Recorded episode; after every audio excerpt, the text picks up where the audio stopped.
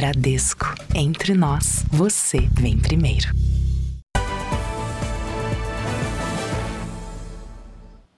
Boa noite. Boa noite. Um policial militar aposentado foi morto em plena luz do dia em São Paulo. Só nesse ano, sete PMs foram assassinados no estado. Somente em dois casos os agentes estavam em serviço. Os outros cinco eram inativos ou estavam de folga, o que, segundo especialistas, facilita a ação dos bandidos. O homem de camisa laranja na frente de uma empresa de computação é um policial militar aposentado. As imagens mostram quando uma moto para atrás de um carro. O motociclista não tira o capacete e calmamente se aproxima. Quando chega perto do PM, saca uma arma. O policial ainda tenta levar a mão à cintura, mas é assassinado antes de reagir. O criminoso pega a arma, a carteira da vítima e foge. Para este coronel da reserva da Polícia Militar, o caso tem todas as características de execução. A aparência em si não é de roubo. Ele veio com a determinação, com a pré-determinação de executar aquela pessoa, aquele policial que estava ali. A polícia insere como homicídio. Se ela considera um homicídio, ela tem também essa visão de uma execução, porque senão seria um latrocínio, que é justamente tirar a vida para executar o roubo. Né? Em nota, a Secretaria da Segurança Pública lamenta a morte do policial militar da reserva e reitera o compromisso em garantir a segurança dos agentes e ex-policiais. A vítima foi identificada como Yuri Gonçalves Cavalcante. Ele tinha 53 anos e há quatro, desde que deixou a corporação, trabalhava como segurança. Este é o sétimo caso de policial militar assassinado no estado de São Paulo este ano. Em apenas dois, os agentes estavam em serviço. Nos outros cinco, os policiais estavam de folga ou eram inativos. O policial é a última barreira da sociedade contra o crime. Então, o policial sempre corre risco. Quando ele está de serviço, ele tem uma estrutura apropriada, adequada, padronizada para a sua segurança. Agora, quando ele está de folga, ou no caso do veterano que já está aposentado, ele está sozinho, ele está completamente vulnerável. Então, ele tem que usar o discernimento e a experiência para se antecipar a eventos criminosos. Na semana passada, o cabo Anderson Valentim e a filha dele foram mortos num tiroteio. Ele estava dentro do carro com a filha, em frente à farmácia, enquanto a mulher comprava remédios. O cabo reagiu ao que parecia ser um assalto. No ano passado, 35 policiais militares foram assassinados no estado de São Paulo. Em apenas 10 casos, as vítimas estavam em serviço. Goiânia teve uma madrugada violenta. Nove suspeitos foram mortos em confrontos com a polícia em cinco ocorrências diferentes. Segundo a Secretaria de Segurança Pública, todos eles já responderam por roubo, furto e tráfico de drogas.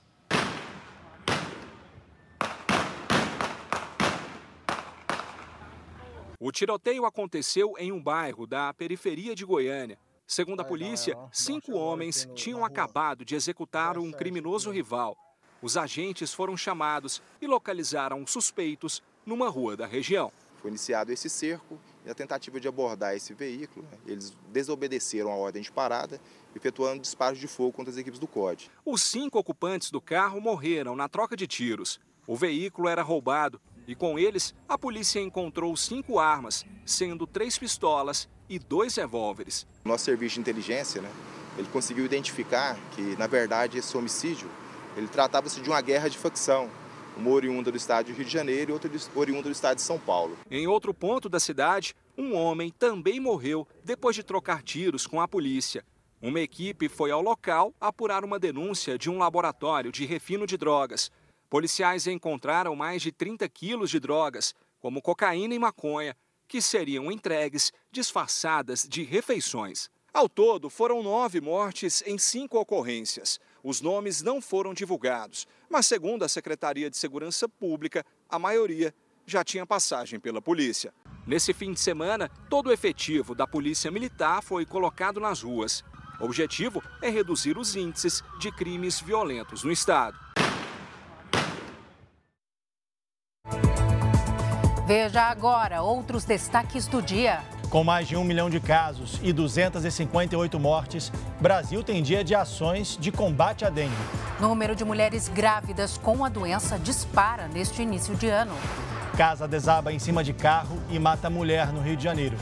Nova pesquisa mostra Donald Trump à frente de Joe Biden na corrida Casa Branca. e os gols da vitória do Corinthians, que ainda tem chances no Paulistão.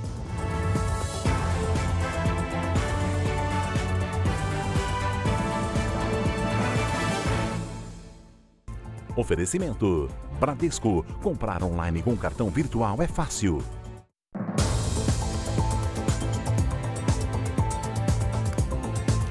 O Ministério da Saúde realizou hoje, em todo o país, o Dia D de combate à dengue.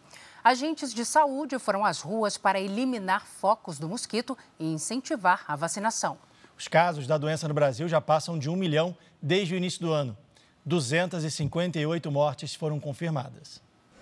O sábado serviu para Júlia cuidar da saúde. Depois de acordar bem cedo, ela garantiu a dose e a prevenção à doença. É para nossa proteção. É, e não dói.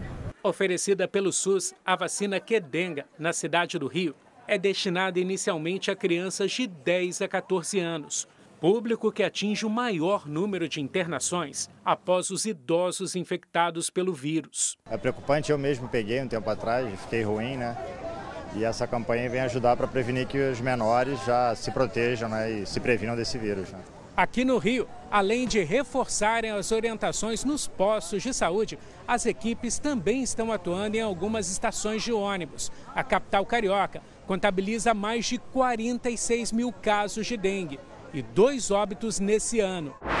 Em Goiás, várias unidades de saúde abriram para vacinar crianças e adolescentes contra a dengue. A gente veio que tomar para ser prevenido, né? Neste sábado, a Prefeitura de Goiânia também promoveu uma ação para conscientizar a população sobre a importância de combate ao criadouro do mosquito. Mais de 800 agentes comunitários visitaram as residências, conversando com moradores, entregando uma cartilha com orientações sobre a dengue e recolhendo pneus. Também foi feita a pulverização de larvicidas nos locais onde há maior concentração do mosquito e confirmação de casos. Em todo o estado de Goiás, 36 mortes por dengue já foram confirmadas. Outros 52 casos estão em investigação. Por causa da baixa procura, a vacinação teve que ser ampliada. Antes, era somente para crianças de 10 e 11 anos de idade. Até agora, apenas 13% do público-alvo foi vacinado. Em toda a região norte já são quase 24 mil casos desde o começo do ano. O número já corresponde a mais de 60% do total registrado no ano passado. Aqui na capital paraense, os agentes percorreram um dos bairros mais populosos da nossa capital. A região registra o maior índice de casos de dengue em Belém. O município não teve nenhuma morte este ano, mas já confirmou que 201 pacientes já foram diagnosticados com a doença. Na região norte do país, o Acre é o estado que exige maior atenção das autoridades. O governo já decretou situação de emergência e a vacinação foi ampliada para adolescentes de até 14 anos. Amazonas, Roraima e Tocantins também têm municípios que já iniciaram a imunização. Pará, Rondônia e Amapá ainda não receberam a vacina. Eu, dia de domingo, eu me junto lá com o pessoal, eu, a minha esposa, vai pedir o pessoal ver se não tem água no quintal, né, água empoçada, que o, é o tipo da coisa, a gente tem que se cuidar, né? Aqui em Brasília, 77 pessoas já morreram por dengue, segundo o Ministério da Saúde. É a região do país com maior número de óbitos pela doença. Na manhã deste sábado, uma força-tarefa com mais de 100 profissionais da saúde atuou no combate aos focos do mosquito e na conscientização dos moradores do Sol Nascente, a região administrativa mais pobre do Distrito Federal. A Secretaria de Saúde montou tendas de atendimento médico para casos suspeitos de dengue, hidratou os doentes, realizou testagem e disponibilizou vacina para crianças entre 10 e 11 anos. Apenas 32% do público-alvo foi imunizado até agora. O governo analisa ampliar a vacinação para crianças de até 12 anos. Na maior cidade do país, as visitas para acabar com focos do mosquito foram intensificadas essa semana. Muitos moradores colaboram e permitem a entrada dos agentes. Outros dificultam e se recusam a permitir que o trabalho seja feito. Antes das nove da manhã, esta equipe da Secretaria Municipal de Saúde de São Paulo já estava trabalhando num bairro da Zona Oeste de São Paulo. Bom dia! A casa da Dona Maria foi uma das primeiras a ser visitada. Logo na entrada, a gente percebeu que a dona da casa é uma mulher atenta aos perigos da dengue. Sede. Essa plantinha da senhora, ela tá correta, viu? Porque a senhora não deixou o pratinho, né? Porque o pratinho acaba ficando com água. Às vezes a gente coloca para poder umedecer a planta, mas acaba a, água, a planta não sugando toda a umidade e pode servir um criador do mosquito. Os cuidados no quintal chamaram a atenção dos funcionários da prefeitura. Apesar do grande número de plantas, tudo dentro do padrão antidengue, inclusive as bromélias, consideradas vilãs da doença por causa do acúmulo de água propício para o desenvolvimento das larvas do Aedes aegypti. Tá sequinha, não tem água parada, tá? A vistoria foi rápida e mereceu um elogio dos agentes. Qual é a nota da dona Maria? 10. Nota 10. Nota 10. Acabar, né? Quase que possível, mas pelo menos amenizar, né? Um pouco. Na casa da dona Silvia, ali pertinho, a agente disse que preferia ralos do tipo abre e fecha. Para evitar que fique a água parada, se a proliferação da larva lá dentro, ele fechado, né? Mas a dona de casa revelou que usa água sanitária para evitar as larvas do mosquito da dengue. Cândida, bastante. Só cândida, água, sabão e cândida, só isso que eu uso. Os agentes da Vigilância Ambiental da Prefeitura de São Paulo visitam em média 25 casas por dia mas não é em todas elas que eles encontram a receptividade da Dona Maria ou da Dona Silvia, por exemplo.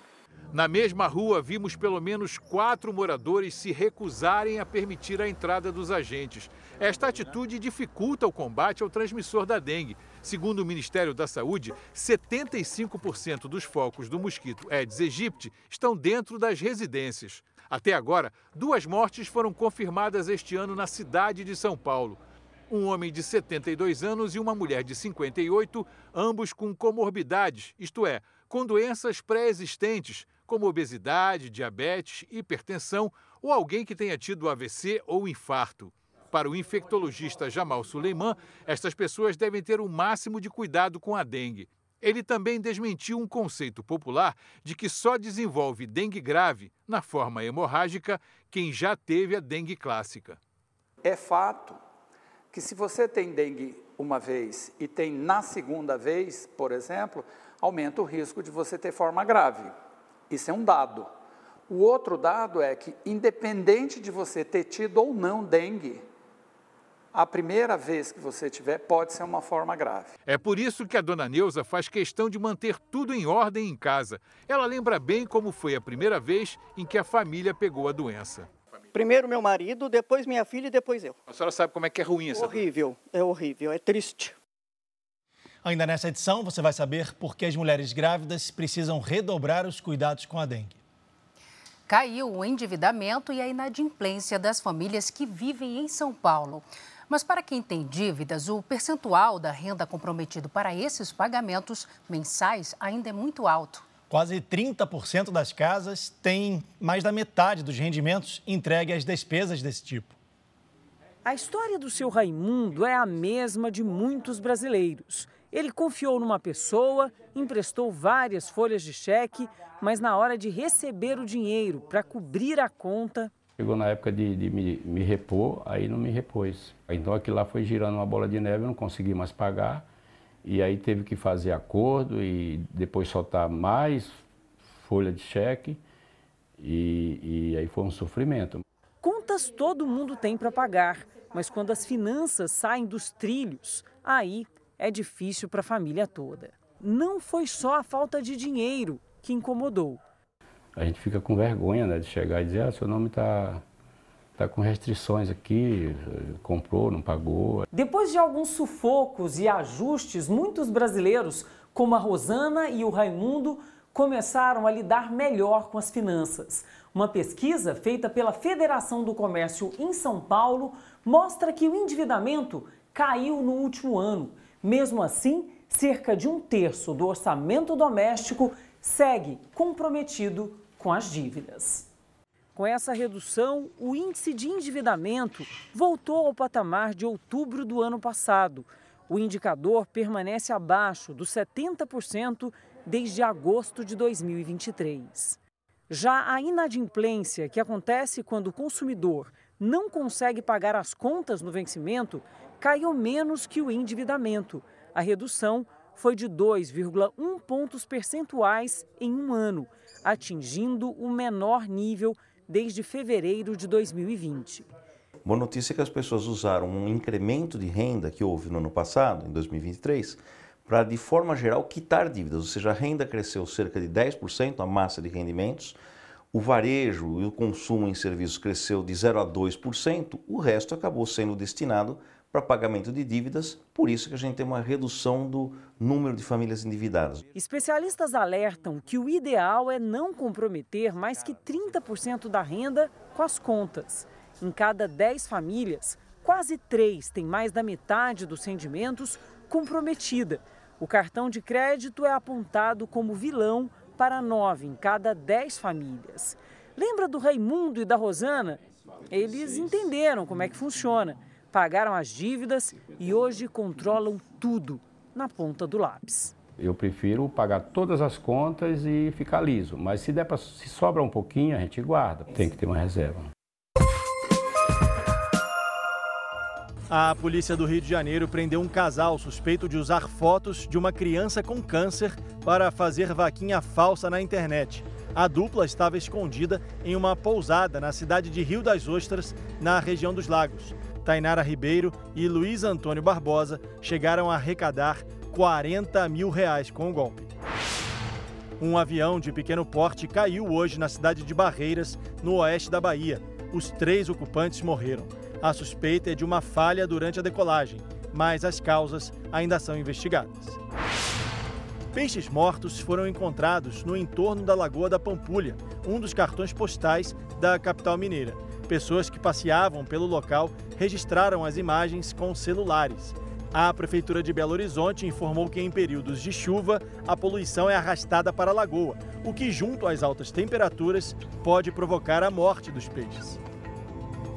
Os Estados Unidos realizaram hoje o primeiro lançamento aéreo de ajuda humanitária à faixa de Gaza. 38 mil refeições foram enviadas. Três aviões militares de carga lançaram alimentos de paraquedas ao longo da costa do território palestino. A operação foi realizada em conjunto com a Força Aérea da Jordânia. Também hoje, a marcha de israelenses para pedir a libertação de reféns chegou a Jerusalém. O grupo saiu na quarta-feira, de onde foi realizado o festival de música atacado pelos terroristas do Hamas, em 7 de outubro. Um integrante do governo americano disse que Israel teria aceitado um acordo para uma trégua de seis semanas em troca da liberação de reféns. Os israelenses querem também uma lista de quem está em poder dos terroristas e quem foi morto. A proposta dependeria agora da aprovação do Hamas. Negociadores dos Estados Unidos, de Israel, do Egito e do Hamas devem se reunir nos próximos dias no Cairo. Discussões entre Israel e o grupo terrorista serão realizadas em salas diferentes. A expectativa seria chegar a um consenso antes do Ramadã, mês sagrado dos muçulmanos, que deve começar no próximo dia 10. Depois do Itamaraty chamar de intolerável a morte de palestinos durante a entrega de ajuda humanitária em Gaza essa semana, a Embaixada de Israel no Brasil respondeu. Em nota, afirmou que as forças de defesa de Israel não dispararam em direção ao comboio. De acordo com a embaixada, os soldados faziam escolta dos alimentos quando milhares de pessoas tentaram roubar o carregamento. Quando a situação se agravou, os militares dispersaram a multidão com tiros de alerta para o alto e receberam ordens para deixar o local. A nota também diz que a guerra é contra o grupo terrorista Hamas e não contra os palestinos que vivem na faixa de Gaza e que Israel segue trabalhando para a ajuda humanitária chegar até quem precisa. Uma nova pesquisa divulgada hoje mostra que Donald Trump lidera a corrida à presidência dos Estados Unidos. Trump aparece com 48% das intenções de voto contra 43% de Biden. 9% estão indecisos. O levantamento mostra ainda que o índice de eleitores que desaprovam o governo Biden atingiu hoje o nível mais alto. É o pior resultado de Biden desde que chegou à presidência. 47% dos entrevistados desaprovam fortemente a maneira como Biden administra o país. 14% desaprovam um pouco, 19% aprovam um pouco e 17% aprovam fortemente. 3% não sabem ou não responderam.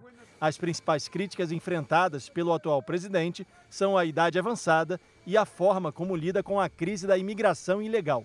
A pesquisa foi encomendada pelo jornal The New York Times e ouviu 980 pessoas. A eleição acontece em novembro. De volta ao Brasil, quatro pessoas morreram desde o início das cheias no Rio Acre, no início da semana. A enchente mudou a rotina de mais de 100 mil pessoas em 19 dos 22 municípios do estado. As estudantes Vitória e Júlia têm que pegar carona de barco para voltar da escola. Mas a água já está chegando lá, já está difícil de nós passar. Semana que vem nós não sabemos se vai vir para a escola.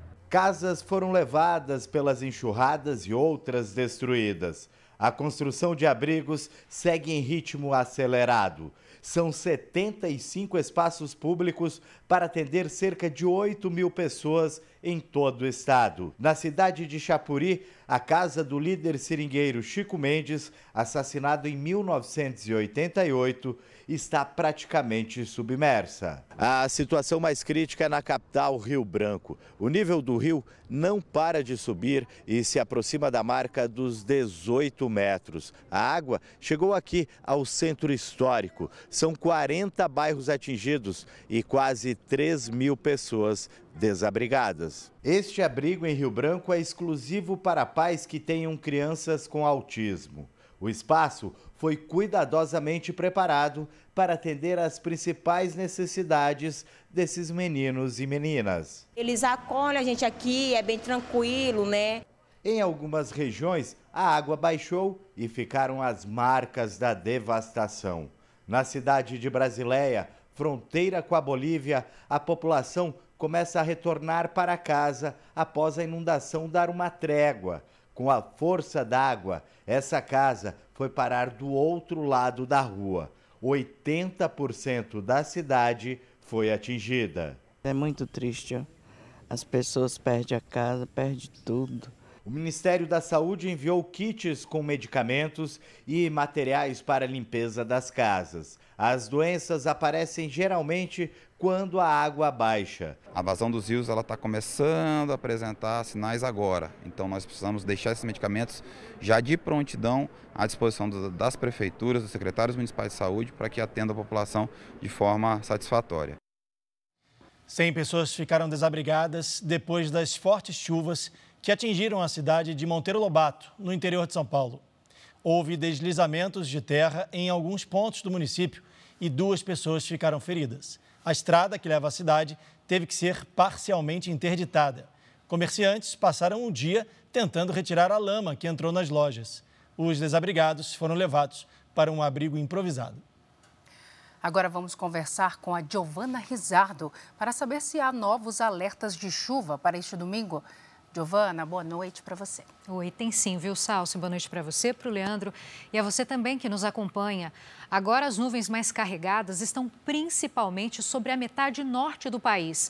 Você viu agora há pouco que no Acre a inundação atinge vários municípios e há previsão de mais chuva entre amanhã e quarta-feira. No sul do país, uma frente fria se aproxima e as nuvens de tempestade aumentam por lá. Chuva rápida, mas que pode ser forte no centro-oeste, no nordeste e no norte. Em São Paulo e no Rio de Janeiro, tempo firme. Amanhã, tarde bem quente, típica de verão pelas capitais. Em Florianópolis faz 31 graus, assim como em Natal, Teresina e em Rio Branco. Em Vitória, máxima de 30. Cuiabá, 34 e Manaus, 29 graus. O tempo muda logo cedo em Porto Alegre e há risco de transtornos. À tarde faz 31 graus. Em São Paulo e no Rio de Janeiro, sol e máximas acima dos 31 graus. Em Aracaju, domingo abafado, com chuva isolada e máxima de 32. Tempo delivery para a norma de Ilha de Itamaracá, Pernambuco. Vai chover no paraíso? Giovana. É, vai sim. Oi, Norma. O domingo vai da praia, o sol predomina na maior parte do dia, mas pode cair uma chuva passageira à tarde. No início da semana, segue aí esse modelo de chuva rápida no fim do dia. As máximas ficam em torno dos 30 graus. Tem também o pedido da Tarla de Paraupebas, Pará.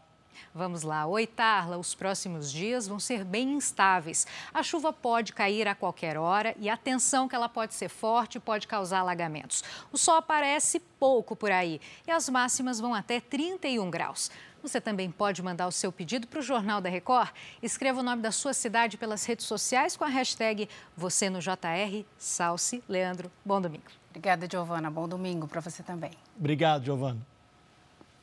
Ainda hoje, no Jornal da Record, os riscos da dengue para mulheres grávidas. O número de casos disparou esse ano. Mulher morre e marido fica ferido em desabamento de sobrado na zona norte do Rio. Pesquisa mostra que empreendedores no Rio de Janeiro têm o melhor faturamento do país.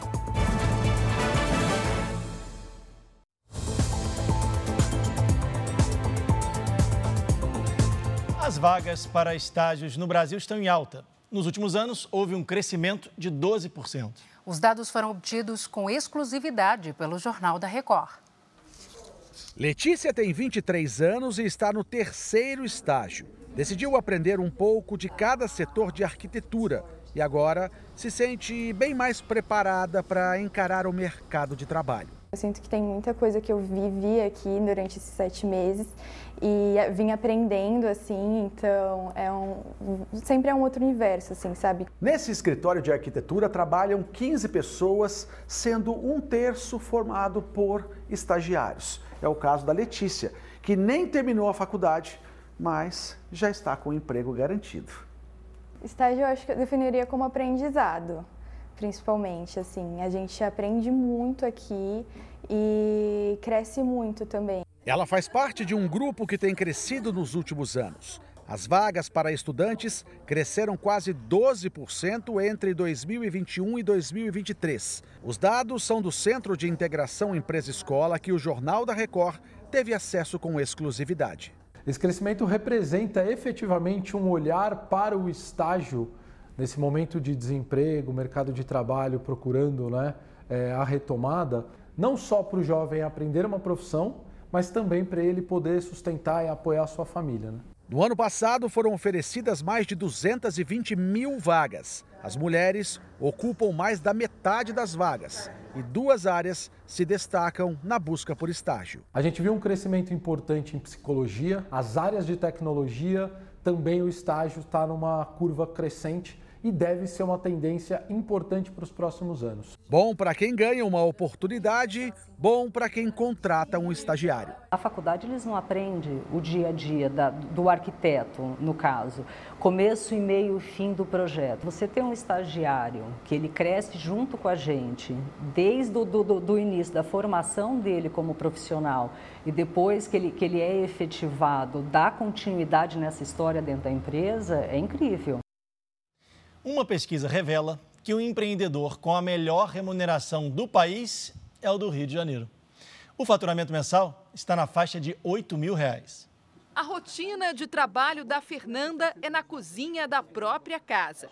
Com a ajuda da filha de 8 anos, ela produz antepastos para vender e já chegou a fazer 170 potes como este em um único dia. Na verdade, a produção é a menor parte do que a gente precisa, que é só seguir uma receita, né? Mas a gente precisa pensar na divulgação, precisa pensar na distribuição, precisa pensar no fornecimento. Eu costumo dizer que eu sou uma eu presa. que a empresa toda sou eu. O faturamento com as vendas chega a 90 mil reais por ano cerca de R$ 7.500 por mês. São muitos os desafios de se tornar um empreendedor no Brasil. Mas o carioca tem conseguido se destacar. Uma pesquisa mostrou que um empreendedor hoje no Rio de Janeiro tem um faturamento bem acima da média do país. O Rio aparece no topo da lista feita pela prefeitura, com base em dados do IBGE, na cidade, os empreendedores têm um faturamento médio de R$ 8.800 por mês. Em segundo lugar, aparece São Paulo, onde a receita é de R$ 8.500. Já a média do país é bem diferente das duas capitais, R$ 5.400. A pesquisa apontou ainda a alta escolaridade dos empreendedores cariocas, mais de 57% têm ensino superior, enquanto a média nacional é de 35%. A gente vem trabalhando toda uma agenda para criar um ambiente de negócios mais favorável para quem empreende na cidade. Saímos de sétimo lugar como capital para primeiro lugar nesses últimos três anos, mas a gente quer que mais pessoas entrem nesse dado do formal. No que depender da Fernanda, em breve a produção dos antepastos não será mais caseira. A ideia é que eu consiga crescer, empregar outras pessoas, de preferência mulheres, e, e assim, que o Brasil inteiro nos conheça.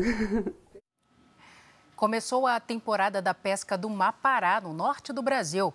Após quatro meses do período de defeso, quando a pesca do peixe é proibida, centenas de pescadores se reuniram para retomar a atividade no Pará. O trabalho começa bem cedo. Dezenas de barcos seguem em rios estreitos até o local da pesca. É preciso esperar o momento certo para jogar a rede. Tem que deixar um pouco a água baixar para ver se o peixe encosta, né? Ao longo do rio Tocantins, registramos centenas de pescadores. Cada integrante tem um papel fundamental para que nada saia errado. Esse daqui é um dos momentos mais importantes da pesca do Mapará. É preciso muita atenção e paciência. Um dos pescadores utiliza uma tala de madeira para tentar localizar os cardumes no rio. Quando a gente topa o peixe, mais ou menos a gente vê a quantia que dá para a gente pegar, a gente trabalha. Na colônia de pescadores do município de Igarapé Miri, no Pará, mais de 6 mil pessoas são beneficiadas com a abertura da pesca do Mapará. Mas para conseguir bons resultados agora no começo do ano, os pescadores precisam respeitar o período do defeso, época de reprodução dos peixes. Eles se preparam aí é, e passam por dificuldades nesses quatro meses para que no dia de hoje começa uma nova era, uma nova fartura. São oito meses aí de grandiosidade para o nosso município e principalmente para os nossos pescadores. Quando o peixe é encontrado, a rede é aberta no meio do rio. Aglomeração e expectativa. Mergulhadores se preparam para entrar em ação. Hora de força e trabalho em equipe. Quase três horas depois de localizarem o cardume e montarem a armadilha, os pescadores pegaram uma grande quantidade de peixes concentrados nessa parte do rio. Dia de fartura e festa para os moradores da região. Um dia muito especial e aguardado por todo mundo. Dia de fartura. Dia de fartura, graças a Deus. Dezenas de peixes surgem no fundo do rio e um lindo espetáculo da natureza abre a temporada de pesca na região. Em média, são capturadas 150 toneladas do peixe somente no primeiro dia, segundo dados da Secretaria de Desenvolvimento Agropecuário e da Pesca. O mapará é muito consumido pela população local e tem, em média, 45 centímetros. É muito bom preservar, cuidar, que é para ter hoje em dia, né? Veja a seguir o mistério do sumiço da princesa Kate Middleton na Inglaterra. Corinthians no sufoco. Gol no fim dá vitória ao Timão, que agora seca adversário para se manter vivo no Campeonato Paulista.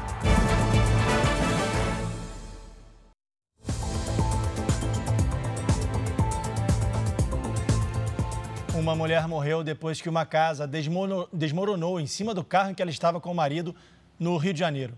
O homem permanece internado. Uma retroescavadeira teve que ser usada para retirar os escombros. A destruição é resultado do desabamento de uma casa. O desmoronamento foi ontem à noite nessa vila de casas na zona norte do Rio de Janeiro. O circuito de vigilância registrou o momento em que o carro onde estavam as vítimas é atingido. O veículo tinha acabado de passar pelo portão quando o telhado desabou e a parede lateral veio abaixo. Margarete Veraldo Xavier, de 53 anos, morreu a caminho do hospital. O marido dela, Marco Antônio de Paula, segue internado. O estado de saúde dele é estável. Mariana estava em um prédio ao lado e testemunhou a queda da casa em cima do carro. A estrutura nossa, do nosso prédio, tremeu, entrou muita poeira, muita poeira, muita poeira, obviamente, a gente fechou. Na hora que a gente abriu, a gente já chamou ambulância, tudo, socorro. A casa que desabou estava abandonada e ninguém morava no imóvel. O laudo da Defesa Civil apontou que houve um deslocamento do telhado. Ainda de acordo com a análise preliminar, uma obra irregular pode ter provocado colapso, já que paredes foram retiradas. O imóvel foi interditado. Uma parte do sobrado que corre risco de desabar será demolida. Jorge é o dono do outro carro que aparece na imagem. O veículo estava estacionado e também ficou destruído. Poderia ser comigo, porque eu estava saindo para ir para a academia levar meu filho, que ele pediu para levar ele na academia. E naquele momento, eu cheguei com o carro, estacionei 7 horas, 7h40 e pouco aconteceu isso. A Polícia Civil também investiga o caso. O dono do imóvel ainda não foi identificado. Margarete deixa duas filhas. Agora voltamos a falar sobre o dia D de combate à dengue pelo país. A ministra da Saúde destacou o trabalho conjunto entre o governo federal e as administrações estaduais e ressaltou a importância da vacinação. No município de Serra, no Espírito Santo, a mobilização contou com a presença da ministra da Saúde, Nízia Trindade. Durante a visita, ela esteve em uma unidade básica de saúde e na casa de uma moradora. A ministra falou do trabalho conjunto dos governos federal, estadual e dos municípios na conscientização e prevenção da dengue. A gente só faz esse combate com muito amor, com muita visão de cuidado que é a visão da saúde. Quem tem crianças de 10 a 11 anos, não deixe de vaciná-las para dengue. Os últimos dias não foram fáceis para a Helena. O pai dela é uma das 11 pessoas que morreram no Rio Grande do Sul por causa da dengue. Aí você vê na semana seguinte eles vindo aplicar fumaça e eu fiquei pensando, ainda falei com a minha mãe, foram 10 dias, se tivesse sido 10 dias antes, meu pai podia estar vivo. Aqui no Rio Grande do Sul são mais de 10 mil casos confirmados. Por isso, a mobilização foi grande em todo o estado. E na capital, o número é muito superior ao do ano passado. Nós sabemos que temos mais de 300 casos de dengue confirmados em Porto Alegre. No ano passado, na mesma época, nós estávamos com 10 casos apenas e nós estamos entrando no momento mais crítico. Março e abril são os meses que aumentam sensivelmente o número de casos. Essa é a segunda vez que o Caio é picado pelo mosquito da dengue. Na família dele, muitos também não escaparam. Na minha família tem umas quatro pessoas que estão com dengue nesse exato momento: minha sogra, minha mãe, meu primo. Em Minas Gerais, há uma explosão de casos. Já são mais de 135 mil desde o início do ano. 39 pessoas morreram. Em Belo Horizonte, em uma semana, houve um aumento de 40% no número de casos confirmados. A capital mineira teve um sábado marcado pelo combate à dengue. Um hospital de campanha foi montado bem ali para receber mais de 300 pacientes por dia. 170 médicos foram contratados para trabalhar na unidade, que vai funcionar 24 horas por dia. Além disso, 16 centros de saúde vão ficar abertos durante todo o fim de semana.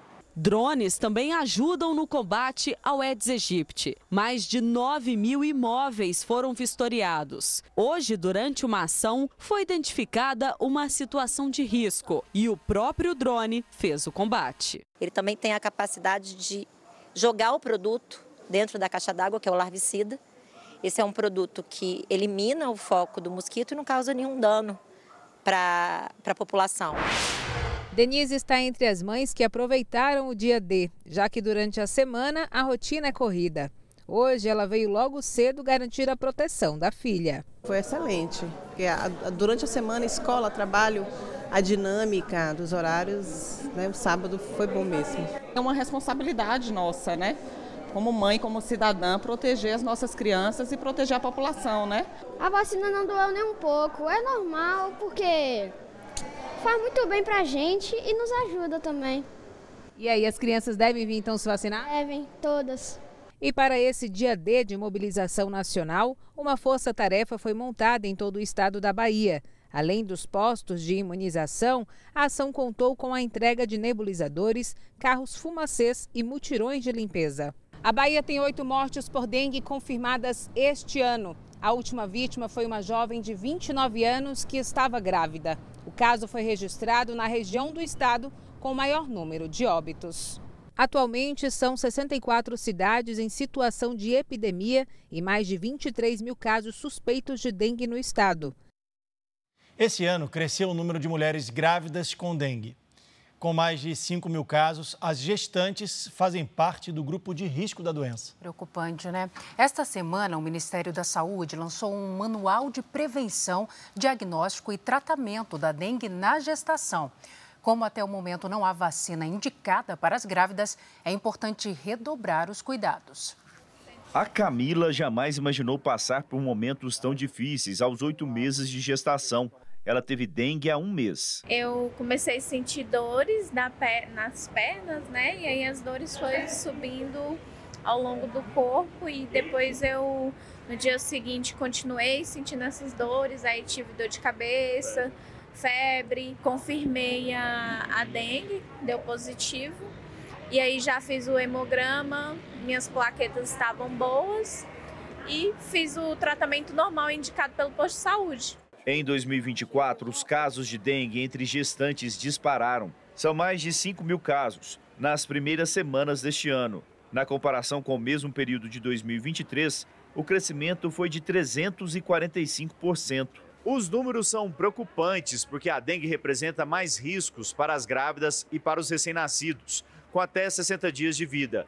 As formas graves da doença podem provocar complicações, como partos prematuros e até a morte da mãe. Não existe passagem da mãe para o feto. Então, quando a mãe está doente, não se passa a dengue para o bebê que está dentro da barriga. Mas a forma grave na mãe pode desencadear um trabalho de parto prematuro, pode desencadear a forma grave, e com isso a gente tem que pensar em antecipar o parto, por exemplo. O Ministério da Saúde lançou um manual para orientar os profissionais de saúde sobre a prevenção, diagnóstico e tratamento da dengue em mulheres grávidas. O documento indica que elas devem priorizar o uso de repelentes aprovados pela Anvisa. Passando repelente o tempo todo, meu esposo teve, e aí, aí que eu fiquei com mais receio ainda porque é um risco para o bebê também. Livre da dengue, é mais fácil esperar o nascimento do bebê. Feliz demais. É uma vontade muito grande, né? Que fosse menina agora. E para continuar e a crescer a família. Com os recentes avanços da inteligência artificial, qualquer pessoa pode criar imagens, vídeos e áudios cada vez mais convincentes. A proliferação de conteúdos falsos já é um problema no mundo todo. Aqui no Brasil, o avanço da tecnologia, sem qualquer regulamentação do Congresso Nacional, pode ser uma ameaça às eleições municipais desse ano, apesar das resoluções aprovadas pelo Tribunal Superior Eleitoral.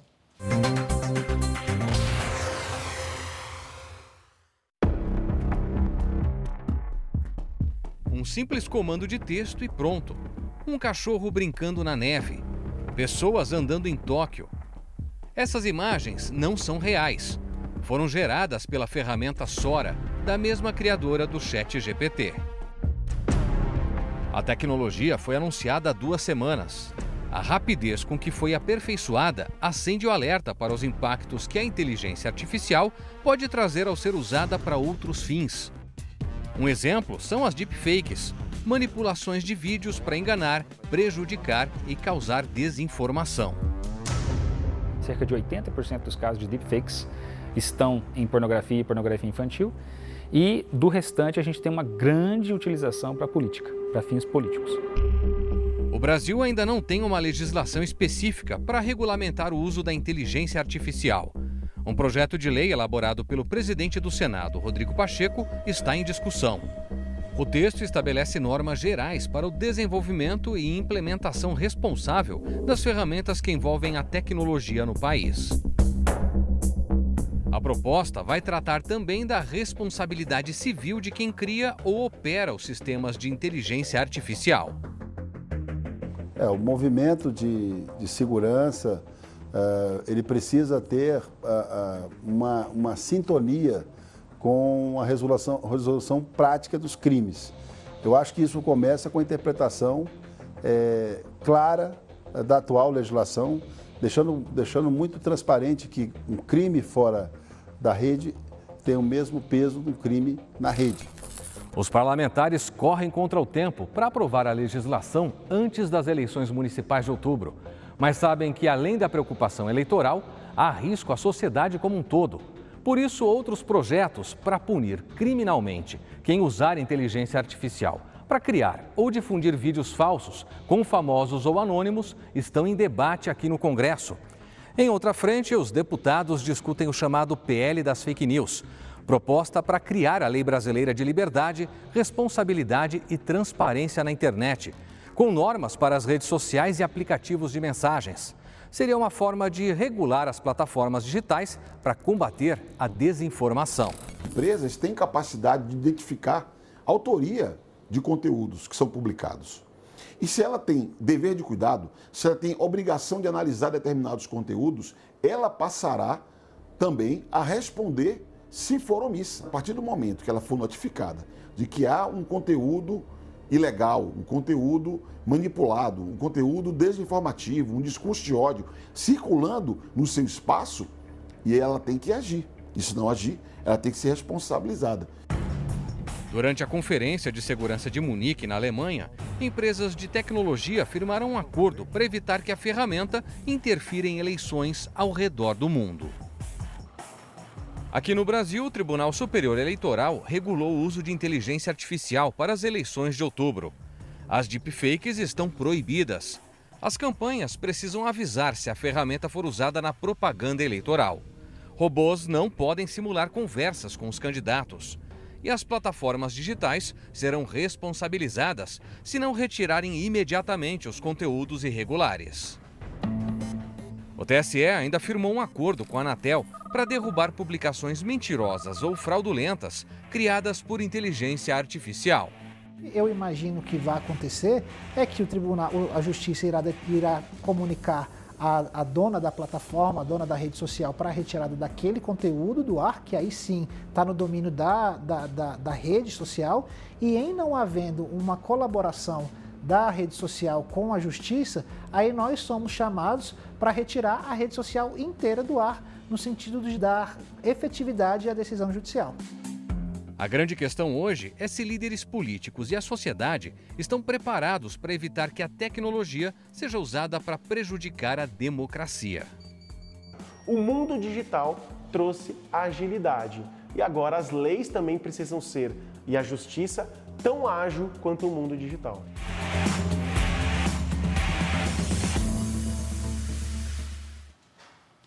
O vídeo de uma mulher alimentando um jacaré perto do Porto de Santos tem chamado a atenção. Especialistas alertam para o perigo de dar comida a animais silvestres. É uma cena, no mínimo, inusitada. Atrás de uma grade, a mulher alimenta um jacaré gigante. Ela oferece um pão na boca do animal, que se estica todo para comer. Bebê é o apelido do jacaré. Essa cena foi registrada aqui no Porto de Santos, na principal avenida que dá acesso aos terminais portuários. Entre um terminal e outro, restou essa área de mangue, onde vivem diversas espécies de animais inclusive jacarés. Não é difícil caminhar aqui por essa calçada e encontrar um deles nadando na lagoa. Só nesse trecho aqui não tem um só, não. Tem mais de 10. Os caminhoneiros que são do litoral já se acostumaram. Tem bastante filhote, adulto, são muitos jacaré e eles vão se procriando. Então, cada vez que você vir aqui, vai passar um ano, tem muito mais jacaré. Quem é de fora fica surpreso. Aqui em Santos, você vê jacaré no lugar que só tem quase mais é, é praia, é complicado, né? Geralmente a gente vê muito jacaré no estado do Mato Grosso, né? É, Pantanal, que a gente vai sempre, às vezes vai para lá também. Há 10 anos, a Rose vende café para funcionários e trabalhadores que passam pelo porto, sempre nesse mesmo ponto. É ela quem aparece no vídeo, dando um pãozinho na boca do jacaré. A vendedora conta que começou a oferecer comida depois que um grande incêndio atingiu esses tanques de combustíveis e causou a poluição da lagoa. A gente olhava, tinha dó, jacaré magrinho olhando para a gente e eu tive que aprender a conviver com eles. Não existia essa cerca. E eu tinha que trabalhar. E eles tinham que me ver como amiga, não como inimiga. A natureza se recuperou e uma grade foi instalada por medida de segurança. Rose afirma que não oferece mais comida e que o vídeo gravado essa semana foi uma exceção. Eu já dei muito, muita comida para eles, né? Hoje eu já não faço mais, mas eles sobem na cerca e ficam me olhando com a boquinha aberta, esperando alguma coisa. Mas eles já estão entendendo que agora que tem a cerca, agora que eles têm comida, eles têm que se virar sozinhos. Ela sabe que além de perigoso, alimentar os jacarés de papo amarelo, comuns em áreas de mangue, perto de centros urbanos, pode prejudicar os animais, como explica esse biólogo. O jacaré, como outros animais, assim, topo de cadeia alimentar, eles fazem um controle populacional, né? Então eles se alimentam de animais ali que existem ali naquele ambiente. Se você tem uma alimentação diferenciada, uma alimentação é, induzida pelo homem, né? Você acaba interferindo naquele equilíbrio biológico que existe naquele ambiente, né? A orientação, então, é apenas contemplar de longe, de preferência. Uma família do Rio Grande do Sul contou com a ajuda da Polícia Rodoviária Federal para que um remédio chegasse a tempo para uma cirurgia, a cirurgia de um menino de apenas 3 anos. A medicação, que custa mais de 1 milhão e 700 mil reais, precisa ser mantida em baixa temperatura e foi transportada numa viatura policial entre duas cidades. A emoção do reencontro com o filho dá fim a uma espera angustiante. O pequeno Teodoro, de 3 anos, deixou a UTI pediátrica após sete horas de cirurgia para a retirada de um rim. Ele foi diagnosticado com neuroblastoma tipo 4, um câncer infantil que atinge o sistema nervoso e provoca fortes dores. A próxima etapa é tratar outro tumor, na medula óssea da criança. Mas o procedimento depende de um medicamento fabricado nos Estados Unidos que chega a mais de 1 milhão e 700 mil reais. Esse vai dar 20% a mais de vida para o meu filho. Hoje, no caso, ele teria 30%, né? Com o Carziba aumenta para 50%. O betadino tuximab é utilizado para combater as células cancerígenas no pós-operatório. Ele age fazendo uma mediação entre as células imunológicas do paciente e a neoplasia.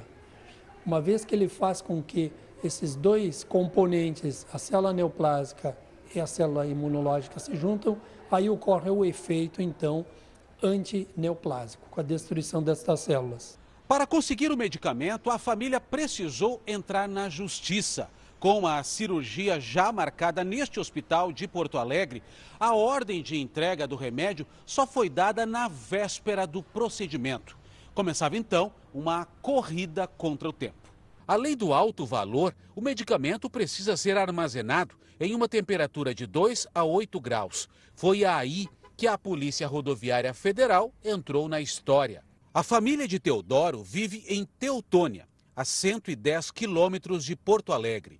O trajeto, que demoraria cerca de duas horas, foi feito em menos de 50 minutos. Para evitar algum tipo de acidente de trânsito que aconteça no meio do caminho e a fluidez viária fique comprometida, como nós conhecemos muito nosso trecho e alguns caminhos, nós conseguimos levar em segurança, de uma maneira dentro do tempo necessário.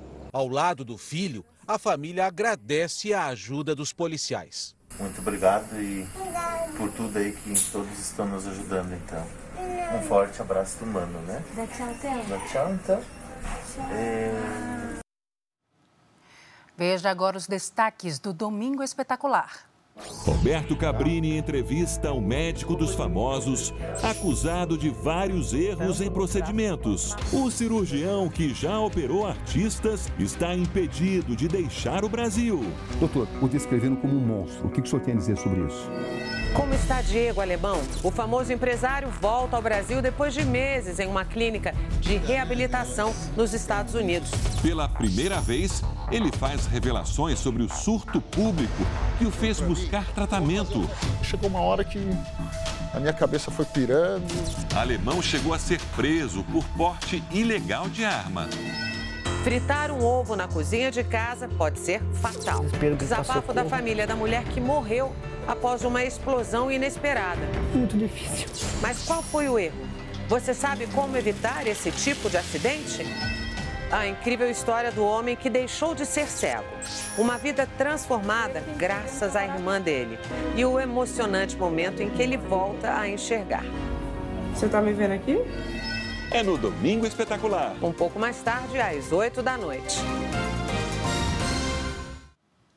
Os holofotes no Reino Unido se voltam mais uma vez para a princesa Kate Middleton, a futura rainha da Inglaterra.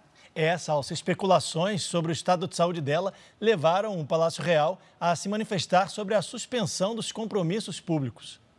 Longe de Londres e do público, Kate Middleton se recupera da cirurgia em casa, na cidade de Windsor, a 33 quilômetros da capital britânica. O motivo do procedimento feito em janeiro ainda é um mistério. O pessoal gosta muito deles aqui, então o pessoal quer saber, né? E aí, se ninguém fala, todo mundo se preocupa mais ainda. Há mais de dois meses, a princesa de Gales não é vista. A última vez foi no Natal. No dia 17 de janeiro, um comunicado do Palácio Real surpreendeu a todos, informando que Kate tinha passado por uma cirurgia no abdômen, sem explicar o procedimento. Treze dias depois, a princesa teve alta. Mas a assessoria avisou que ela só voltaria às atividades públicas depois da Páscoa. O silêncio da princesa segue um padrão da família real de não divulgar informações sobre a vida particular. Eu não acho que seja algo sério, ela só precisa de tempo para se recuperar, diz Lynn Parkinson. É a vida particular dela, precisa ficar em paz também. Todo mundo fica doente, afirma a britânica Julie Wickens. Mas o palácio decidiu quebrar o silêncio essa semana, depois de uma série de especulações em torno da saúde de Kate. O príncipe William, marido dela, cancelou de última hora um compromisso importante alegando motivos pessoais. Ele prestaria uma homenagem no funeral do padrinho, o rei Constantine da Grécia. Logo começaram as especulações, principalmente pela internet. Uma apresentadora espanhola chegou a dizer que a princesa teve complicações depois da cirurgia e entrou em coma. Notícia totalmente sem sentido, segundo fonte do Palácio Real. A cerimônia no funeral do padrinho, que o príncipe William cancelou de última hora, aconteceu também aqui, dentro do castelo de Windsor, a poucos metros de onde a princesa se recupera da cirurgia. As pessoas logo ligaram o motivo pessoal alegado por William à saúde de Kate. Foi aí que o Palácio Real decidiu fazer uma rara declaração, atestando que a princesa de Gales está bem, que já era previsto que ficaria reclusa até depois da Páscoa e que só seriam dadas atualizações sobre a saúde dela quando fosse algo significativo. Já são 45 dias de recuperação. Segundo o Palácio, é desejo da princesa que as informações médicas permaneçam privadas.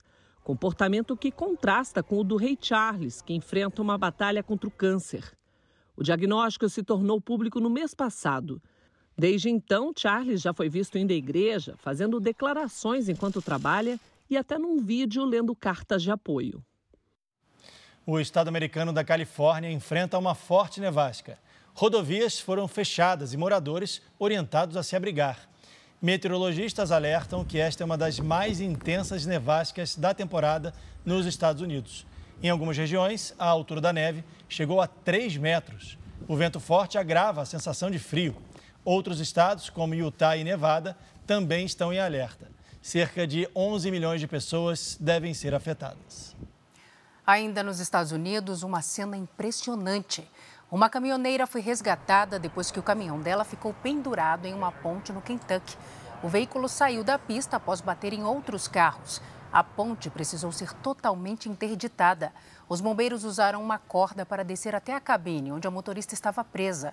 Ela foi resgatada com segurança. É, aqui no Brasil, um homem morreu após uma briga entre torcedores do Cruzeiro e do Atlético Mineiro em Belo Horizonte. Dois suspeitos foram presos. Torcedores das organizadas do Cruzeiro e do Atlético se enfrentaram em uma das principais avenidas de Belo Horizonte. Tiros e fogos foram disparados. Um carro ficou totalmente destruído. Três pessoas se feriram. O torcedor Lucas Silva, de 27 anos, foi socorrido, mas não resistiu. As organizadas se encontraram no caminho para os estádios. O Cruzeiro jogou no Mineirão e o Atlético na Arena foi reforçado o policiamento, então a gente estava na rua trabalhando para poder coibir esse tipo de crime. Houve uma emboscada por parte da torcida organizada do Atlético e para pegar os torcedores do Cruzeiro desprevenidos e dessa emboscada teve todo esse desencadeamento. Agora o Paulistão. O Corinthians venceu o Santo André por 3 a 2 e segue vivo na busca por uma vaga na próxima fase.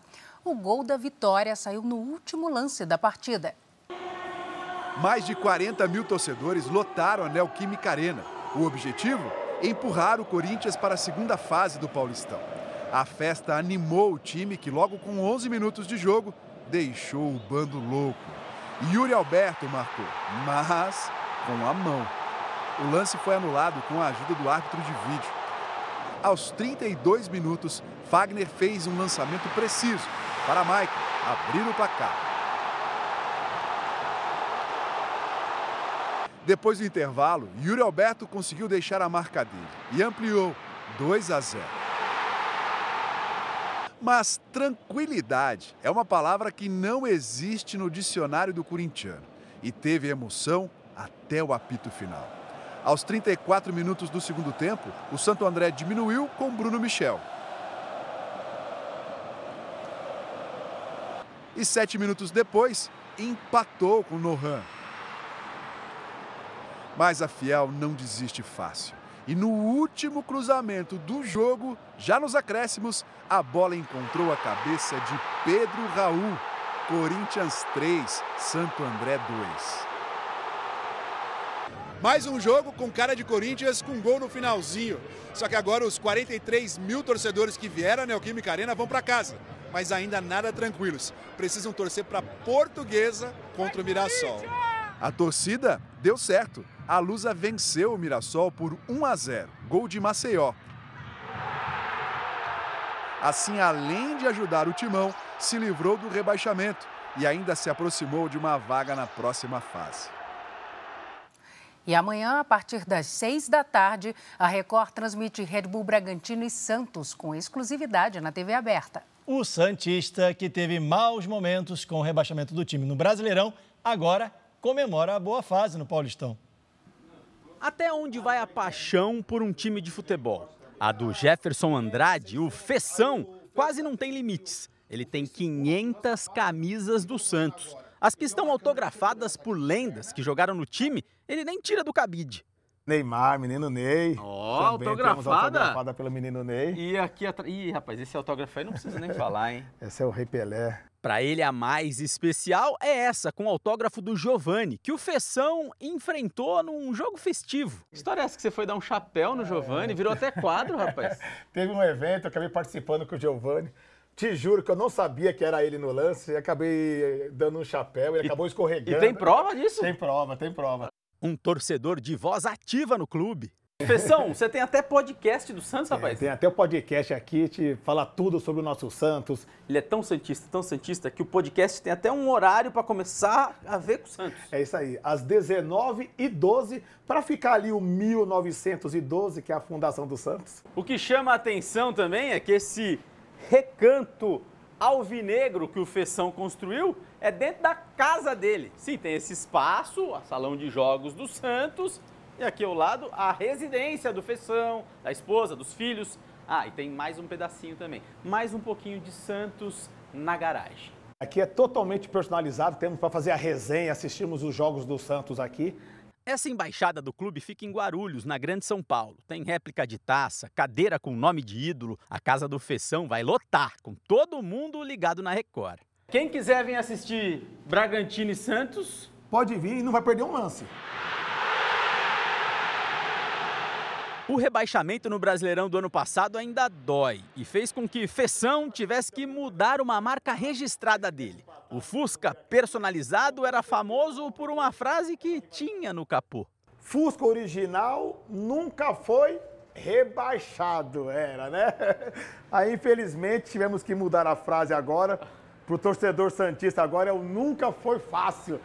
Apesar do momento difícil na história do Santos, o time está tranquilo no Paulistão, classificado para as quartas de final e lutando pela melhor campanha. Sai da frente que o peixe vem aí. Sábado, rolê de Fusca. Domingo, concentração total para a vitória do peixe. Na tela da Record. É isso aí. Santos e Bragantino, nem o Fusca vai perder. É isso aí.